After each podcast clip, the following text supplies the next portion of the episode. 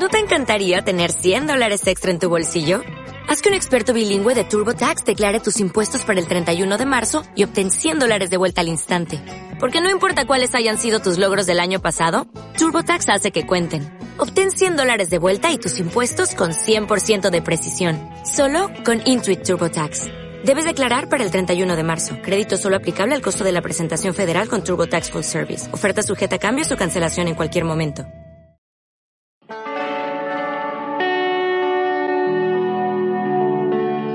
Continuación, escucharás Lecturas al Oído, en la voz del abogado, profesor y lector voraz, Julio Fernández Estrada. Buenas noches, soy Julio Antonio Fernández Estrada y hoy en Lecturas al Oído quiero leerles el cuento Nadie llama de la selva de Mirta Yáñez. El perro había quedado atrás. Quizás no se llamaba poco, aunque tampoco leía periódicos, así que no sospechó nada. La casa fue cerrada y el jardín se detuvo tras una cerca de dos metros de altura, cubierta a tramos por una enredadera. El perro estaba de pie en el portal, vigilante, con las orejas enhiestas y en actitud de espera. Desde la calle no se le podía distinguir mucho. Desde la ventanilla del ómnibus se veía no solo al perro, sino el sello oficial que clausuraba la casa. El perro era blanco, con algunos mechones oscuros en el pecho y en el lomo, de pelo corto y lustroso, bien cuidado, en los primeros días se afirmaba en las cuatro patas con seguridad y altivez. No olfateaba el viento ni se movía, simplemente esperaba. La casa era una de esas añosas del vedado, ya despintada con aires de decadencia. Sin embargo, el jardín se notaba verdecido y daba muestras de haber sido podado en fechas recientes. El soplo de abandono que se iría posesionando de todos sus recovecos todavía no había borrado la memoria de las manos que una vez lo atendieron. Al cabo de unos días, el perro continuaba en igual posición, al lado de la puerta principal. Sin duda no quería moverse para ser el primero en notar el regreso de quienes él sabía que tenían derecho a entrar en la casa y reanudar la vida, la única vida que el perro había conocido. Se mantenía en su sitio, con la misma expresión orgullosa, confiada, aunque su bella estampa comenzaba a deteriorarse. Podría pensarse que estuviera ya impaciente, había dejado de gustarle el juego, como broma ya bastaba.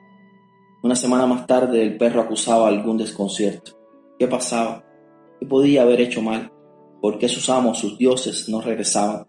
Seguía de pie y mirando fijamente hacia el punto exacto por donde había visto a su familia por última vez, pero ya con cierta inquietud y fatiga, con toda certeza tenía hambre y sed.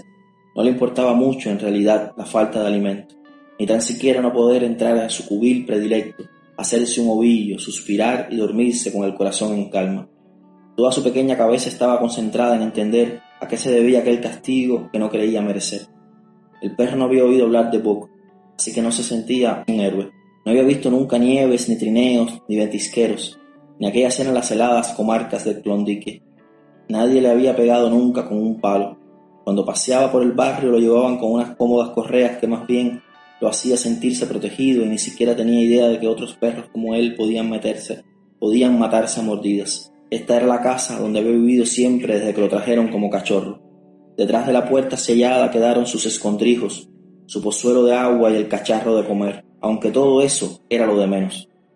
¿Por qué lo habían abandonado? Quince días después permanecía aún de pie, con resignación, como víctima de un error incomprensible.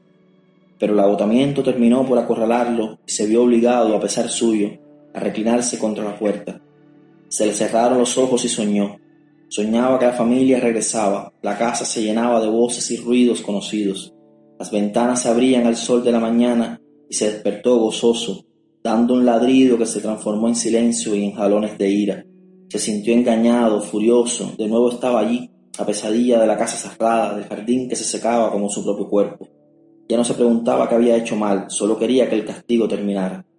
Pasado un tiempo tenía un aspecto miserable, aunque se mantenía todavía mirando hacia el mismo lugar. Las orejas alertas eran el único residuo que quedaba de su prestancia de los primeros días. Tenía el cuerpo enjuto y consumido, el pelo viscoso y la mirada vidriosa. La espera estaba llegando a su fin, y algo parecido a la piedad, al perdón, entraba en su leal corazón de perro. Ellos, sus dioses, sabrían por qué lo habían hecho. Hortensia, la mamá de Julia, vivía en el último piso del edificio vecino a la casa del perro. La escalera no tenía bombillos y Hortensia había ido perdiendo la vista, así que no salían nunca y solo se sentaba en el balcón a escuchar los sonidos de la calle. Hortensia, como Buck, tampoco leía periódicos. Le hubiera gustado escuchar el radio, sus novelones, como decía Julia, pero estaba roto hacía mil años. Antes de que muriera, Manchita era su compañía. Hortensia le daba los buenos días, la regañaba y a veces le conversaba sus problemas. Con Manchita la existencia transcurría más entretenida. Hortensia la extrañaba tanto que se le iba a hacer si ya no podía ir ni con ella misma. Dime tú cómo cuidar de otro perrito. La vecina que la ayudaba de vez en cuando nunca hablaba mucho, tenía sus propias tribulaciones, y gracias que venía a herer la casa y a traerle los mandados de la bodega. A Hortensia le daba hasta vergüenza molestarla y pedirle que por favor le leyera las cartas de la hija que de tanto en tanto llegaban de la Argentina. Cuando Julia le mandaba uno de aquellos paqueticos con jabones y la medicina para el corazón, Hortensia le regalaba los jabones a la vecina. Le hubiera gustado también escuchar la voz de Julia, pero Ave María Santísima, mira que las llamadas de ese lugar tan lejano eran caras. Y pasaban los años y seguían pasando los años en espera de que vinieran tiempos mejores. Bendito sea el cielo que la medicina y los jabones nunca le faltaban. Y por suerte estaba casi ciega, así que no podía distinguir al perro. Un mes más tarde el perro ya no estaba. No lo habían vencido las nevadas, ni los lobos, ni el hambre, sino aquella tristeza que le impedía hacer otra cosa que seguir cuidando la casa y esperar solitario el regreso. Buenas noches.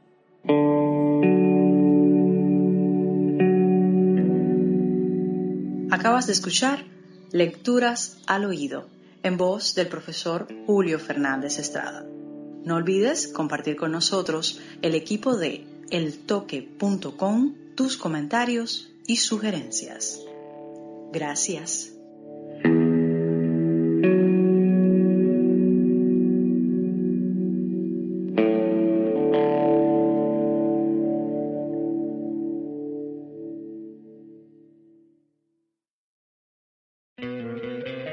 ¿No te encantaría tener 100 dólares extra en tu bolsillo? Haz que un experto bilingüe de TurboTax declare tus impuestos para el 31 de marzo y obtén 100 dólares de vuelta al instante. Porque no importa cuáles hayan sido tus logros del año pasado, TurboTax hace que cuenten. Obtén 100 dólares de vuelta y tus impuestos con 100% de precisión. Solo con Intuit TurboTax. Debes declarar para el 31 de marzo. Crédito solo aplicable al costo de la presentación federal con TurboTax Full Service. Oferta sujeta a cambios o cancelación en cualquier momento.